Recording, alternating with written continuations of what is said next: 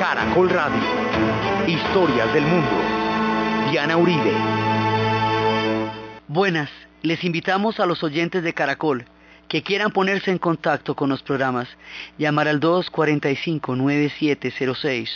245-9706 o escribir al email diauribe arroba hotmail.com diauribe arroba hotmail.com o al www.dianarayauribe.com Hoy vamos a continuar con el periodo especial.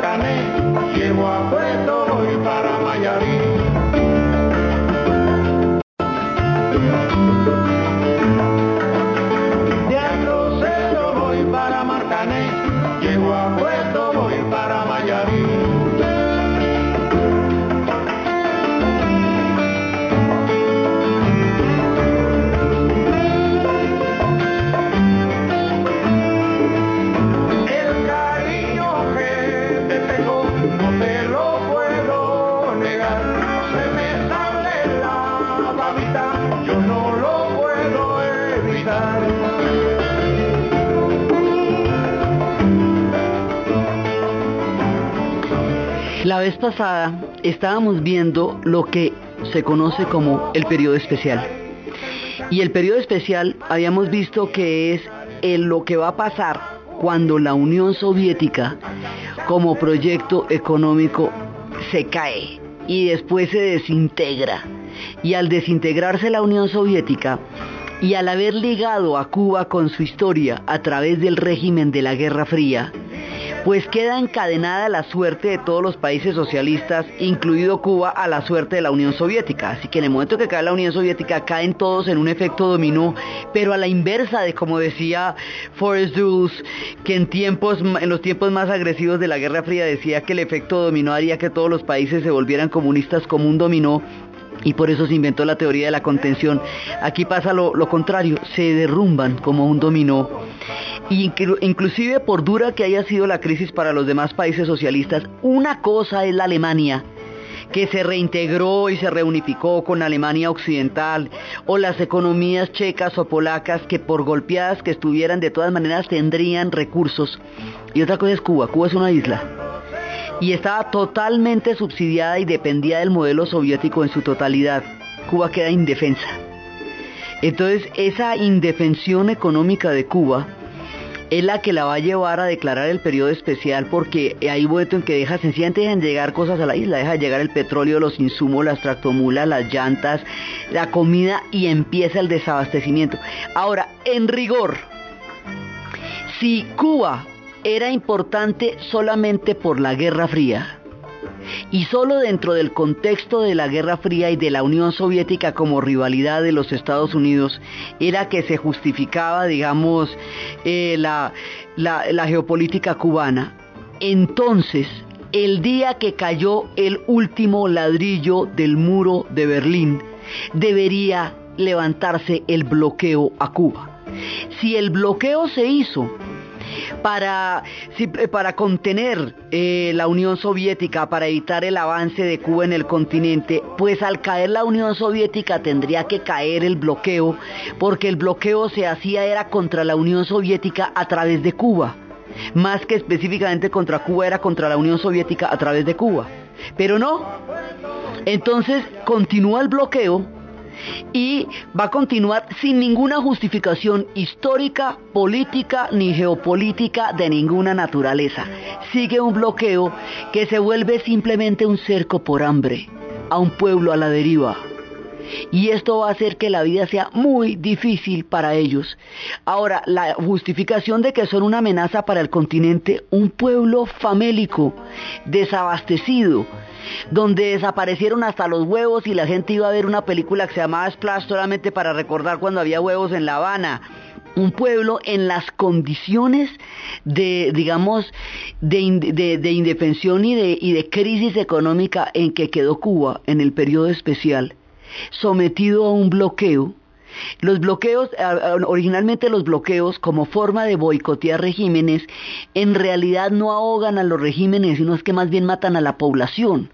Lo que se ha visto con la historia desde Cuba, Irak, es que los bloqueos matan de hambre la gente pero no remueven el régimen. ¿Qué amenaza puede ser para el continente un pueblo en las condiciones en que Cuba quedó a la deriva después de que cayó la Unión Soviética? Entonces ya se volvió una cosa de, de, una terquedad histórica contra la figura de Fidel, por el hecho de que Fidel era el representante del antiguo régimen comunista, pero ya no puede ser una amenaza porque es que en la práctica no lo es.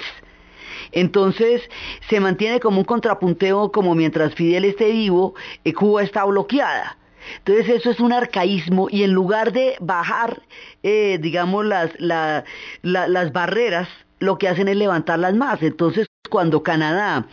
y cuando México y cuando España empiezan a entrar en, fuertes relaciones económicas con Cuba, entonces sale la ley Bulton Helms que sanciona a aquellos que mantienen comercio con Cuba, como si el bloqueo que influenciaba la OEA se pudiera hacer extensivo al resto, simplemente porque era una, una figura histórica de un, de un régimen que ya había desaparecido como, como, digamos, como contrapeso a la geopolítica mundial.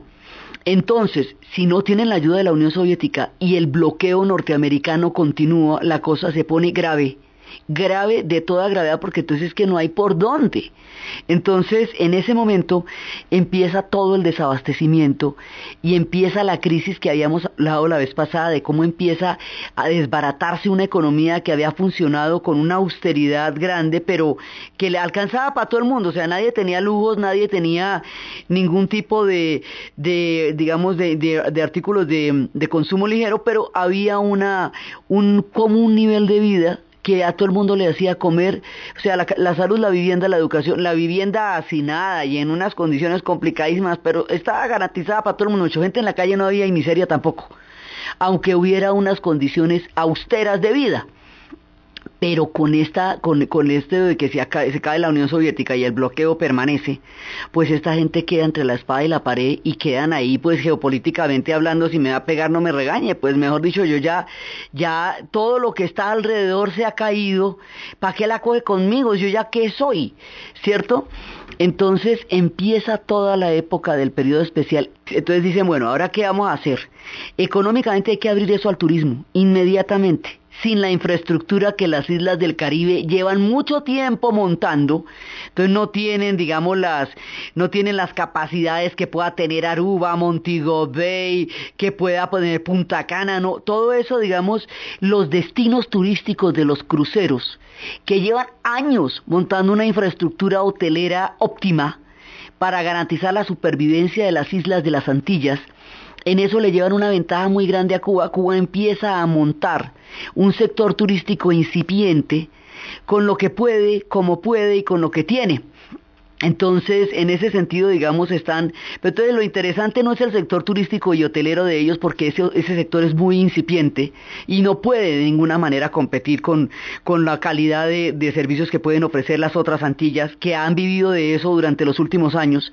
Pero entonces empieza a dar a conocer el, qué fue la revolución y empieza a dar a conocer toda ese secreto y ese misterio de una Cuba a la que nunca se podía ir si no era vía Panamá, vía México y era una cosa como clandestina ir a Cuba y además los pasaportes no se podían visar, era el acceso a la isla era muy complicado. Los extranjeros iban como invitados, iban especialmente invitados, pero no podían mezclarse con la vida cubana. Eso estaba totalmente separado. Ahora los turistas entran a conocer la realidad de los cubanos y los cubanos entran a conocer cómo es el mundo por fuera de la isla y ahí empieza digamos como una un todo un fenómeno de de contacto entre una serie de culturas que estaban totalmente separadas e imposibilitadas de mirarse como no fuera en las condiciones estrictas de los regímenes comunistas que, existían en tiempos de la Unión Soviética. Entonces esto también trae una cantidad de influencias a la isla y hace que mucha gente se vaya, vaya a conocer la cultura de la isla. Eso digamos a nivel económico, entonces viene la supervivencia, entonces viene la supervivencia con una dignidad impresionante, pero a medida que el tiempo pasa y el hambre aprieta, pues la dignidad se va relajando, porque es que comer dignidad, eso es, la gente come dignidad un ratico, pero es que no puede comer dignidad todo el tiempo. Entonces ahí es cuando vienen estas novelas de la trilogía sucia de La Habana de Pedro Juan Gutiérrez, escrita en el 94, cuando muestra cómo es la raza ética de la supervivencia, que es simplemente tratar de comer como se pueda, de donde se pueda, como toque, tratar de comer, cada turista se vuelve una oportunidad de que lo saque de la isla, de que les, pueda ayudar con de que pueda invitarlos a su país, porque para poder salir de ahí necesitan invitaciones que garanticen que las personas que los invitan se hacen cargo de sus gastos durante el tiempo de ausencia. Si se quedan mucho tiempo, tienen que empezar a pagar para volver a la isla. Si se quedan mucho más tiempo del que están permitidos, les quitan la nacionalidad y no pueden volver sino cada tres meses a la isla, digamos. El tema de circulación sigue siendo muy complicado para salir a la isla sigue siendo sumamente complicado y los turistas siguen siendo las únicas posibilidades reales de poder salir de la isla. Entonces, eso, digamos, toda esta crisis va a empujar también al fenómeno de los balseros, del que habíamos hablado la vez pasada. En el momento del puerto de Mariel, cuando se fueron 125 mil cubanos, esto era, digamos, aún era visto como una traición a la revolución en el momento que eso se produjo en los, en los 80 se veía como una traición a la revolución, pero cuando se produce el fenómeno de los balseros por la playa de Batabanó en el, 90 en, el, en el 94, en ese momento se ve como un acto de desesperación y esos salen como héroes.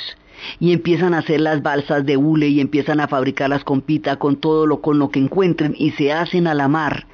y se hacen a la mar y la gente los va a despedir en la playa y les canta a remar, a remar, que la Virgen de Regla te va a ayudar. Sobre esta historia hay un documental eh, que estuvo nominado para, las, para, para el Oscar como mejor documental es un seguimiento de cinco años desde la historia, desde el momento en que fabrican las balsas hasta el momento en que llegan los que logran llegar. Ahora, en la época de la Guerra Fría, cada cubano que se iba era considerado un héroe por, los Estados Unidos y por la comunidad de Miami y era políticamente útil, sobre todo por los Estados Unidos como, digamos, como gobierno, como autoridades de migración, y era eh, facilitada su huida porque era una manera de atacar el régimen de la isla. Pero cuando son tantos, tantos, tantos los balseros que están saliendo, y es una tragedia humanitaria, empieza a jugar la doble agenda, porque entonces ya no los van a recibir. Entonces los dejan salir, porque si no los dejan salir no podrían salir. La, la, bahía de La Habana es uno de los lugares más vigilados que puede haber sobre la tierra. Los dejan salir y en el otro lado no los dejan llegar.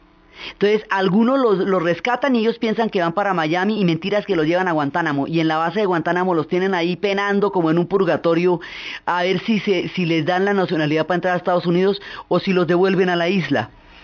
los que logran llegar a la isla, pues se las tiene que ver durísimo porque no tienen ningún tipo de garantías. Los regímenes especiales que regían para los cubanos durante la Guerra Fría no van a regir para los balseros. Los balseros están fuera de tiempo, no son políticamente útiles para nadie y una tragedia humanitaria no es del interés de la geopolítica, no es del interés la tragedia de los cubanos como no lo es la tragedia de los haitianos. Haitianos y cubanos se ahogan en el mar, devorados por los tiburones, colgando de neumáticos, atados a las pitas, buscando la mínima supervivencia que los regímenes económicos de su época les han negado. De las tragedias humanitarias más grandes, además coinciden en el tiempo, porque la crisis de los balseros coincide también con el momento que se le hace el golpe de Estado a Aristide y que, eh, y que sube un... Eh, sube un régimen militar y entonces eh, mientras se produce la crisis pues hay una, un derrumbe de la economía haitiana pero hay un punto en que se encuentran los dos, las dos oleadas y los balseros se van y se van y las historias de balseros son las más conmovedoras porque los niños no podían sobrevivir en las balsas, entonces cuando se decía, les decían que el niño no puede sobrevivir en la balsa lo dejaban en, la, en el malecón, tin, y se iban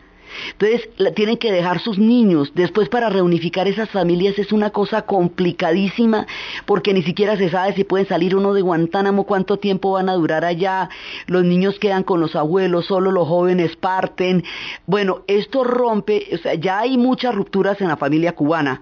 Las hay desde el momento en que unos salieron de la isla y otros no durante las primeras etapas de la revolución.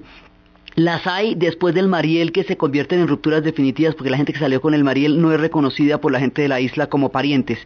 Pero esta es una tragedia de separación de familias porque unos van a buscar vida, porque entre la caída de la Unión Soviética y la permanencia del bloqueo norteamericano no hay condiciones de supervivencia en Cuba. Si muchísima gente sale a la desesperación porque es que si usted se monta en un neumático para ir a, los tiburones o a tratar de buscar vida, es que la cosa realmente está grave, es que la cosa no aguanta más. Y eso en, el programa pasado escuchábamos al grupo de, eh, a un grupo nuevo que se llama Lucha Almada, después se llamaron Habana Abierta, que contaban, bailaban el rocazón y contaban cómo no hay nada peor que un sueño hecho pedazos y cómo el hambre aprieta y también hablábamos de las historias de la flaca. Entonces, esto se va complicando muchísimo, muchísimo a nivel económico y tratar de mantener la dignidad y el sueño por entre una situación tan grave es muy difícil. A nivel político, ¿esto qué implica? A nivel político esto implica que si estaba ligado a una corriente ideológica que representaba la Unión Soviética y la Unión Soviética desaparece, entonces tú y yo qué venimos siendo? Aquí como, como digamos, como que, ok, entonces los cubanos deciden lo siguiente, deciden y Fidel decide que va a deslindar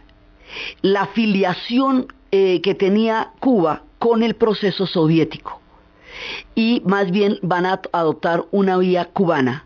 una vía, o sea, digamos como volver a la idea original que era que ellos eran lo que eran era cubanos y lo querían lo que querían era solucionar un problema cubano. Y después los avatares de la Guerra Fría los montaron en el tren de la Unión Soviética, pero digamos originalmente de los tiempos de la Sierra Maestra y eso pues el asunto era cubano, fundamentalmente cubano. Entonces dicen, bueno, retomemos la, la cosa cubana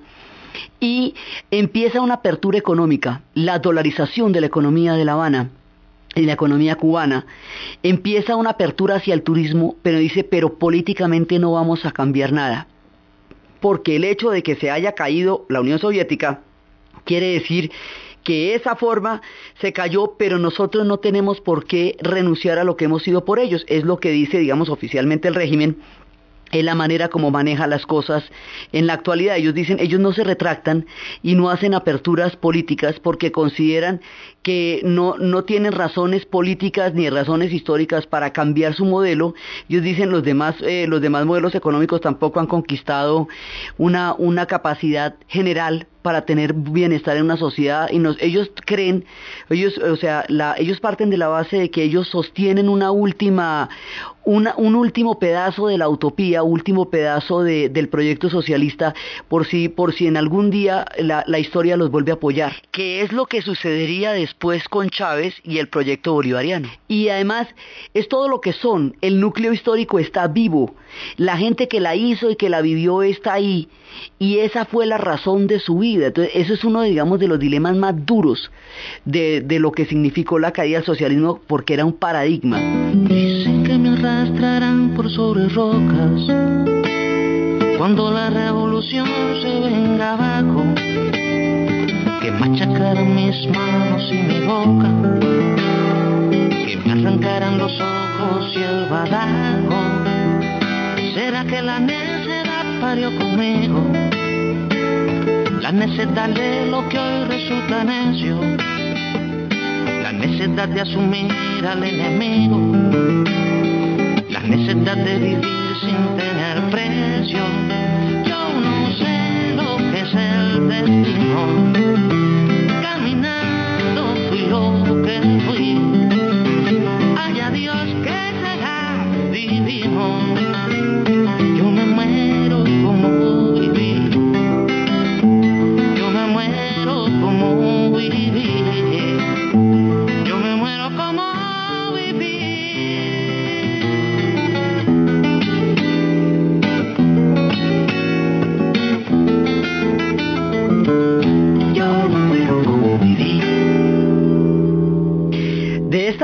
Silvio Rodríguez ratifica, esa ha sido su vida, esa ha sido su causa y él no la va a abandonar que porque caiga la Unión Soviética, que porque se haya pasado de moda el modelo en torno al cual quedó ligada durante tanto tiempo la revolución cubana, la posición de Fidel es que él no hace ni un solo cambio. Entonces eso significa además que los organismos de seguridad van a estar con todas las con todas las pilas puestas y el nivel de control social se hace más bravo todavía porque hay una digamos no se va a hacer ningún tipo de cambio entonces, pues eso, eso hace las complica también las cosas porque se le añade a las condiciones económicas tan supremamente difíciles condiciones de control social fuertes. Y eso, las dos cositas al tiempo son complicadas. Ahora, de acuerdo con el tratado Khrushchev-Kennedy, Cuba nunca iba a ser invadida por los Estados Unidos mientras durara la Guerra Fría. Al acabarse la Guerra Fría y al no existir la Unión Soviética, ¿seguirá vigente el tratado? Esa pregunta refuerza las condiciones militares de la isla, de una sociedad que de por sí ha estado militarizada durante 45 años esperando una invasión y que, y que sigue como en las mismas condiciones esperando una invasión. Entonces hay una serie de premisas de pedazos de la Guerra Fría que no quedaron bien terminados ni claros en ninguna parte, que son las que, las que se ven en Cuba. Entonces, digamos, este proceso del periodo especial es un proceso económico porque es el fin del sustento del proyecto económico de la isla. Es un proceso político porque la pone a andar en una gravitacionalidad distinta. Es un proceso social porque desencadena una crisis gigantesca, una crisis de modelo, una crisis porque desde el punto de vista de Fidel y de, y de los cubanos que estuvieron, que continúan, digamos, en el camino en el que se hizo la revolución y que creen en ella y que piensan que no hay ninguna razón para eh, dar marcha atrás o para cambiar los modelos, esa es una posición hay otra posición y la otra posición es de los que le apostaron al sueño y se sienten totalmente frustrados, sienten que cuando llegó el momento de poder eh, salir adelante y de, y de cuando le llegó su turno ya no había turno. Y es toda una juventud que lucha por sobrevivir y que no tiene condiciones en la isla, altamente preparada, profesionalizada, con un nivel de educación bastante bueno, ¿sí? preparados por todo el proceso educativo cubano y que no tienen con qué trabajar y son los que les toca jinetear en la playa y son los que les toca vender PPG y les entonces dicen cómo me va a tocar a mí vender y hacer, cómo me toca a mí hacer eso si yo fui preparada como preparado para bioquímico, para sí, entonces esa sensación de aquello para los que lo prepararon y la vida que les tocó les produce un grado de frustración inmenso, una sensación de sin salida y una injusticia de la historia para ellos que esperaron después de dos generaciones de lucha el tiempo en que, en que a ellos les iba a tocar el futuro y resulta que el futuro no estaba en ninguna parte. Eso, eso es otro sector. Ese sector emigra está migrando en grandes, grandes cantidades y, está tratando de buscar, pero esas emigraciones son completamente difíciles. Son muy difíciles porque, porque precisamente las condiciones de salida y de entrada y de todo eso son, son complicadas. Entonces hay otro sector que se siente totalmente frustrado. Hay otro sector que no puede salir porque no tiene cómo y que su suerte está ligada a la suerte que tenga en ese momento la, la isla porque ellos no pueden hacer otras cosas. Hay una, el asunto con Miami, va a llegar a un punto de va a llegar a un, a un punto fundamental en donde se empiezan a encontrar las dos sociedades porque las remesas de la gente que se fue para Miami o que tiene familiares en Miami es lo que sostiene a las personas que están pasando hambre en la isla. Entonces ahí se vuelve un juego de doble moral porque se supone que se detestan pero se necesita porque es que los unos sostienen a los otros y los otros son los familiares de los que están allá entonces ahí, ahí empieza a darse, digamos, como una situación y el punto fundamental en el que se pone de manifiesto los dos proyectos, el proyecto cultural de los, de los, de los cubanos que vivieron fuera de la isla con el proyecto de los cubanos que viven dentro de la isla, se pone de manifiesto en la piedra de toque que es Elián. En el momento de Elián, que es un niño balsero que va a llegar a las costas de Miami y que lo recogen y que el papá se quedó en Cuba y que toda la familia que salió en la balsa con él murió, que era eso pasaba muchísimo. Morían ahogados o comidos por los tiburones y uno o ninguno sobrevivía. De nuevo, Elian es tomado como una punta de lanza, tanto por la gente de Miami, que va a buscar a través de las condiciones de Elian mm, mostrar cómo la isla no tiene ningún futuro y solamente el futuro era el que ellos estaban haciendo y ellos tenían razón desde el principio y todo eso, o de la, posición de la isla que él es una especie de, de rehén de los de Miami y que realmente la revolución es la que lo necesita. Y el pobre Elian deja de ser un niño para convertirse en una piedra de toque de dos sistemas políticos que se confrontan a ver cuál de los dos tiene una vida eh, más digna que ofrecerle al otro, si la del consumo, si la de los valores de la revolución, si la de la familia.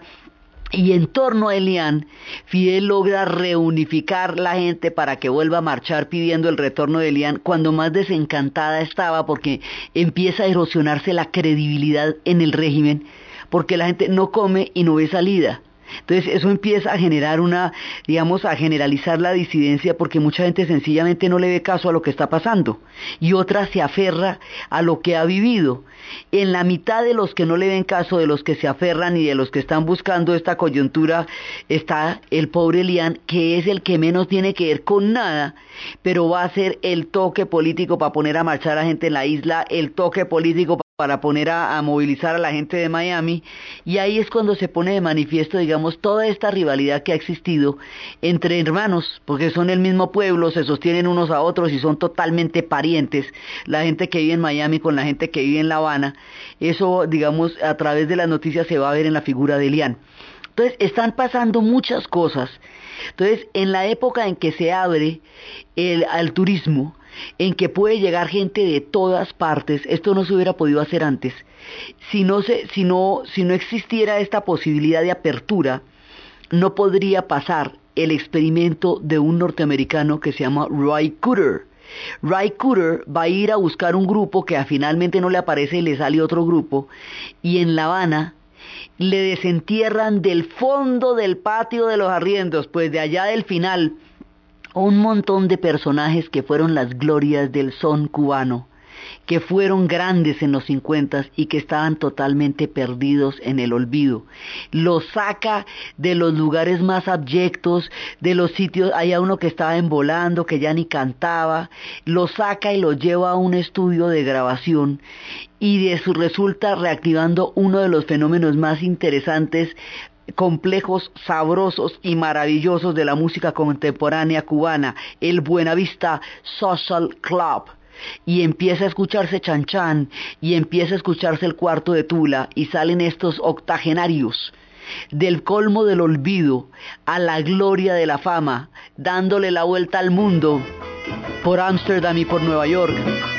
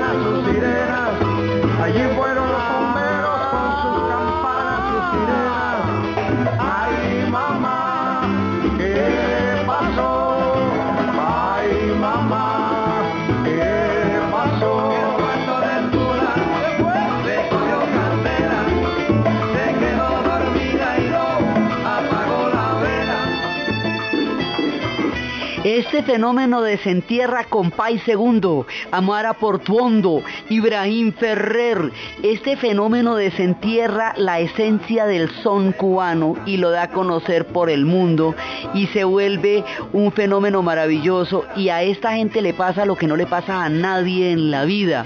que la vejez lo coja con gloria, que la vejez lo coja en la fama, que la vejez lo coja en el reconocimiento de toda una vida, cuando más desengañados y más tristes estaban. Y ya cuando empieza la gloria y los llevan por Ámsterdam y por Nueva York y por el mundo entero, les preguntaban en el hermosísimo documental que hizo Ray Cooder contando la historia, ¿qué deseaban? Y ellos decían, vida, más vida para poder vivir esto, no morirnos todavía y la vida se les dio. La mayoría están vivos y el compay segundo murió después de haber tenido la década de gloria. Y después Ibrahim Ferrer. Nunca la vejez en Occidente coge a la gente en condiciones tan privilegiadas como los últimos años de la vida del compay segundo, con su tabaco nonagenario, recorriendo el mundo con toda la sabrosura del son de lo que alguna vez fueron los compadres, y el mundo conocerá este inagotable filón de uno de los pueblos con más talento musical del planeta Tierra, que es el pueblo cubano, y arranca toda la era de Buenavista, entre en los momentos más duros del periodo especial, cuando las cosas están más tristes, arranca el fenómeno de Buenavista y la música vuelve por todos lados y los festivales del bolero se reactivan y se escucha la voz de Omar Portuondo y de todo el mundo. Y así, digamos, la realidad cubana es una realidad totalmente contradictoria. Y cuando pasan las cosas más terribles, pasan las cosas más sublimes, porque ellos son todo eso a la vez son un pueblo heroico, sublime, musical, son un pueblo también con unos avatares y unos niveles de, circunstancias complejos. Y este fenómeno va a, dar a conocer una parte importantísima de la cultura cubana a través de Buenavista Social Club. Después de que Cuba deslinda su, espíritu, digamos, su espíritu político de la Unión Soviética, retoma lo cubano. Entonces ya no va a ser un Estado ateo, como estaba consagrado en la Constitución, sino que va a ser un Estado laico. Es decir, las religiones serán permitidas, porque eso estaba prohibido y además estaban prohibidos de acuerdo con el modelo soviético. Entonces empieza la gente a poder volver a rendir cultos y como la religión más importante de Cuba, digamos la, la que tiene una presencia cultural más importante, la santería, entonces la santería vuelve otra vez de una manera abierta y es cuando hablábamos que se producen estos sincretismos entre la santería y la figura del Che Guevara y entonces quedan santeros guevaristas, digamos queda una reconstrucción valorativa, eso es uno de los retos más grandes del periodo especial, es hacer una reconstrucción valorativa de una sociedad que se vio abocada a semejantes cataclismos. Entonces es en este contexto donde surgen los famosos orishas de La Habana, que son un grupo de jóvenes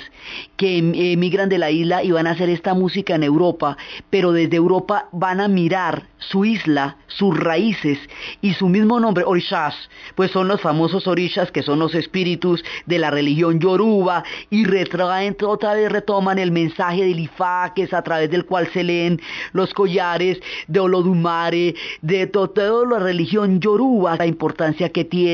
el acervo africano, de dónde viene, la manera como se mezclaron los santos eh, cubanos con los, los santos cristianos, con los dioses africanos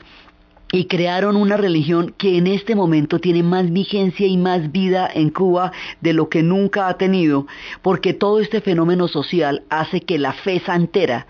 resurja con una fuerza inusitada en los noventas y ellos todo lo que están pensando lo cantan. Esto ya es de los cubanos en Europa, empiezan a salir por todas partes del mundo y se dan cuenta que el mundo es completamente diferente a la isla donde estaban, que estaban como en una especie de caverna de Platón donde había una realidad propia, un ecosistema político único que no se repite en ninguna otra parte. Esos problemas de adaptación son bravísimos. Entonces, los orishas cantan desde el otro lado del mar, lo que ven de su isla como si estuvieran allá, entre la santería y el contacto internacional con el mundo que el periodo especial hace posible para los cubanos.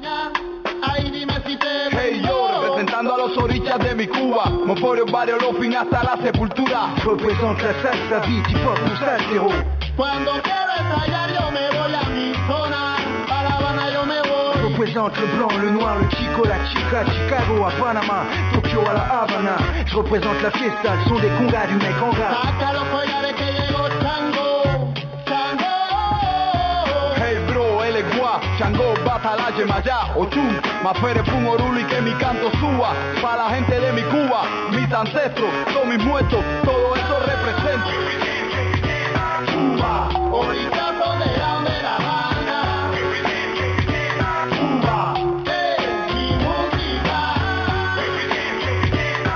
El periodo especial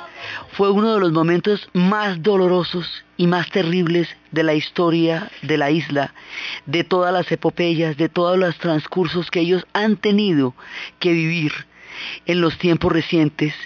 y después en la época del dolor se hizo una película que se llamaba Havana Blues. Y Havana Blues es una muestra representativa de lo que estaba pasando en cada una de las instancias de la isla. Es una pareja que ya no tiene una vida en común, que ya no tiene un matrimonio, pero que nadie se puede ir porque no había sitios, no había habitación, no había vivienda, el hacinamiento era la única condición en la que ellos podían estar, por eso los matrimonios muchas veces se acababan ellos vuelven y se casan, tienen unos sistemas de, matrimonios muy complejos porque la vida es muy dura en estas condiciones, entonces la gente no se aguanta nada, no se aguanta absolutamente nada porque la cosa está complicada tal como estaba. Entonces, muchas veces se acaban las relaciones de pareja, pero tenían que seguir conviviendo. En la película de Havana Blues tienen que seguir conviviendo en medio de un dolor terrible. Por el otro lado, los músicos quedan en una situación de indefensión frente a los contratos del exterior, entonces vienen de todas partes a contratar músicos cubanos por cinco pesos, porque saben que están realmente desesperados y que podrían aceptar cualquier cosa, y ahí juega la dignidad. Entonces, en el grupo de los cubanos hay uno que en esas condiciones en que los españoles le proponen un contrato no está dispuesto a venderse porque así no vale la pena, es casi un contrato de esclavitud. Otros del mismo grupo dicen que ellos jamás han salido de la isla, que el tiempo está pasando, que se están haciendo viejos y que aunque sea un contrato leonino, para ellos es preferible que quedarse esperando lo que no va a llegar. Entonces aceptan el contrato, eso divide el grupo. La mujer con la que él tenía que convivir, amándola pero ya sin tener una relación de pareja, decide que la familia que está en Miami le va a dar una oportunidad a ella y sus hijos que en la isla no tiene y que el, el, protagonista, el músico protagonista no le puede dar de ninguna manera porque no tiene un chance ni siquiera para él. Entonces ella decide unirse a los balseros de una manera, digamos, menos ignominiosa que los que les tocó salir en neumático. Esto ya es una lancha, digamos, es un yate con condiciones de supervivencia aceptables, aunque con los riesgos, pero no es una cosa tan terrible. Entonces él decide ayudarla, ayudarla para que lo haga lo mejor posible, para que ella y sus hijos estén en las mejores condiciones de llegar a Miami. Entonces tienen una cena en la cual le comunican a los amigos que se van a separar y que ella y los niños se van de la isla porque dicen que muchas veces pasa que las familias tomaron estas decisiones y no le contaron a nadie y la siguiente vez que preguntaron por fulanito o por fulanita no estaban, se habían ido de la isla, entonces que no querían hacerle eso a los amigos, producirles el dolor de no haber siquiera tenido la oportunidad de despedirse, de darse un abrazo final. Entonces se va rompiendo las relaciones entre el grupo, entre la pareja, entre la familia, la vida se va haciendo cada vez cada vez más dura, todas las cosas empiezan a faltar y esto erosiona las posibilidades de seguir juntos, porque todo el mundo tiene que tomar decisiones terribles quedarse o irse de la isla, aceptar contratos leoninos, irse de balseros, quedarse siguiendo tocando a ver si la cosa mejora. Un último concierto es el símbolo del último momento de unión en el que todos estaban compartiendo esa, ese último pedazo de isla que va a quedar en el corazón de todos ellos, por eso se llama Havana Blues, porque es un blues verdaderamente triste, el que ellos vivieron en esa época, las decisiones que tuvieron que tomar, las intermediaciones, el músico tenía que estar con un montón de mujeres inglesas o francesas o, o españolas porque era la posibilidad de que saliera un contrato, lo cual entorpe, digamos, eh, hace, corroe las relaciones de la vida cotidiana entre ellos mismos porque de alguna manera hubo que hacer muchas concesiones para poder comer, pues era la realidad de lo que estaban viviendo también en esa época. Entonces es un juego entre la dignidad el hambre, el bloqueo, la falta de oportunidades y la manera como muchos se aprovecharon de esta época tan dura en la que ellos tuvieron que sobrevivir porque aunque las cosas se pongan durísimas, la vida sigue y la gente tiene que seguir adelante. Entonces esta película es un fresco como si se hubiera tomado una instantánea de todo lo que se estaba viviendo en ese momento a todos los niveles. no les dan las visas, están cerradas las vías diplomáticas, eh, las cosas estaban realmente terribles. Esto tuvo épocas en las que, por ejemplo, al principio del periodo especial habían dolarizado, impedido los dólares y dolarizado la economía. Entonces la gente no podía tener dólares, pero con eso era que compraba comida, entonces los dólares eran ilegales y los guardaban en el refrigerador y les podían hacer allanamientos, después ya legalizaron el dólar, tuvieron que ir soltando poquito a poquito porque la cosa no, no era tolerable en el momento en que esto llegó a estar tan grave como llegó a estar. Fueron soltando poco a poco hasta que hoy día los cambios son muy grandes, sutiles, porque fueron más que sutiles graduales poco a poco fueron desarrollándose los cambios, poco a poco, pero hubo días verdaderamente terribles. Estos días del periodo especial probablemente queden en la memoria de los cubanos como una de las épocas más duras para aquellos que, como habíamos visto, eran los beneficiarios del sueño de la revolución aquellos que eran los llamados a disfrutar tantos años de lucha, de sufrimiento, de trabajo, de zafra, de esfuerzo y de esperanza, y fue a los que les tocó la época más dura de todas. Entonces, el tiempo en que ellos van a vivir esto parece interminable. Parece que ya nada los fuera a salvar de, de una debacle de la historia. Parece que su aguante ya tuviera un límite y el límite fuera ya la total desesperanza. Pero como la historia tiene sorpresas y lo mismo que hace una cosa, hace la otra. Entonces la revolución bolivariana y el proyecto de Hugo Chávez se basa en la revolución cubana para su perfil político. Y eso le da una nueva vida a Cuba y empiezan a entrar los petrodólares y vuelve el petróleo y empiezan a salir poquito a poquito de los días más duros y más complicados y empieza alguien en alguna parte a reivindicar lo que ellos fueron. Esto es muy importante porque después de que había quedado ese proyecto como caduco, dinosaurio, fósil, olvidado, el proyecto venezolano se constituye en una alianza que a ellos les permite una salida dentro de su misma ley, sea, que no les exige que dejen de ser lo que han sido para seguir sobreviviendo. Entonces, desde el punto de vista cubano, en el continente hay mil opiniones al respecto y cada cual tiene una posición, inclusive dentro de la misma Venezuela. Pero desde el punto de vista cubano, que es donde estamos parados y desde donde estamos narrando esta historia, se les apareció la Virgen. Porque esto fue lo que les dio la mano cuando no había ninguna mano que darles y cuando, como les digo, el bloqueo seguía siendo eh, imperturbable ante la increíble necesidad de los cubanos, como si la historia tampoco, los regímenes políticos no tuvieran piedad tampoco de la desesperación de los pueblos, nunca la han tenido, pero el bloqueo en esta época era una cosa muy dura, cuando todo se fue volviendo tan grave. Entonces, cuando ya, mejor dicho, apretaron hasta que ya los iban a ahogar, surge la revolución bolivariana. Y la revolución bolivariana tiene petróleo. Y el petróleo era el problema más grave que ellos tenían en el periodo especial, cuando dejaron de llegar eh, el, combustible y, y el transporte y los agroinsumos. Entonces, de pronto,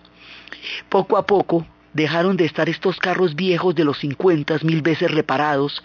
de las épocas de la Cuba, de todo ese tiempo de la Cuba de la era de, de, la gran rumba anterior a la revolución y empiezan a llegar carros, carros ya modernos, empieza a circular combustible en la isla, en todos los productos se pueden traer desde el interior de la isla hasta La Habana, cosa que no se podía hacer durante el periodo especial porque no había cómo transportar los productos alimenticios. Y empiezan a mejorar las condiciones de vida y empiezan a, a validar su proyecto político a través del proyecto venezolano. De ahí en adelante también serán muchas las transformaciones. Fidel se va a enfermar, muchas cosas van a pasar, pero los días más terribles, los días más asiagos, los días que uno no sabe cómo un pueblo pudo haber aguantado, con qué entereza finalmente, con qué fuerza, con qué valor, con qué coraje aguantaron los cubanos, lo que tuvieron que aguantar, pasaron, ya pasaron. O sea, el periodo especial, como las cosas más terribles de la vida, también pasa y también tenía un fin. Ahora hay otra era, totalmente distinta, llena de cambios, llena de sorpresas. Incierta también porque su proyecto siempre depende de los avatares de la historia, pero con muchas más posibilidades y con algo que no hubo en ningún momento del periodo especial con esperanza. La manera como estos cambios se dan, el papel de Fidel en la nueva etapa, el surgimiento de la figura de Raúl Castro, la entrada de los computadores, de los celulares, de todos esos nuevos juguetes que van llegando a la isla que antes no podían ni siquiera soñarse. La forma como ellos van a reacomodarse en la geopolítica de la historia, tanto en la era de Bush como en la era que viene, y todas las transformaciones que aún nos faltan por describir en el viraje impredecible de la historia de los cubanos, es lo que vamos a ver en el siguiente programa. Entonces, desde los espacios de los balseros, del dolor extremo, de la desesperanza, de la deriva de la historia y de los rescates que la misma historia que ha abandonado los pueblos puede llegar a tener con ellos, desde su dolor, desde su música, desde su riqueza para enfrentar la adversidad, y desde los espacios de Buenavista y de todos aquellos que salieron del olvido para darnos la gloria de su música y seguir alumbrando nuestros corazones con su son en la narración Diana Uribe, en la producción Jessy Rodríguez y para ustedes, feliz fin de semana camino cierto que me perder.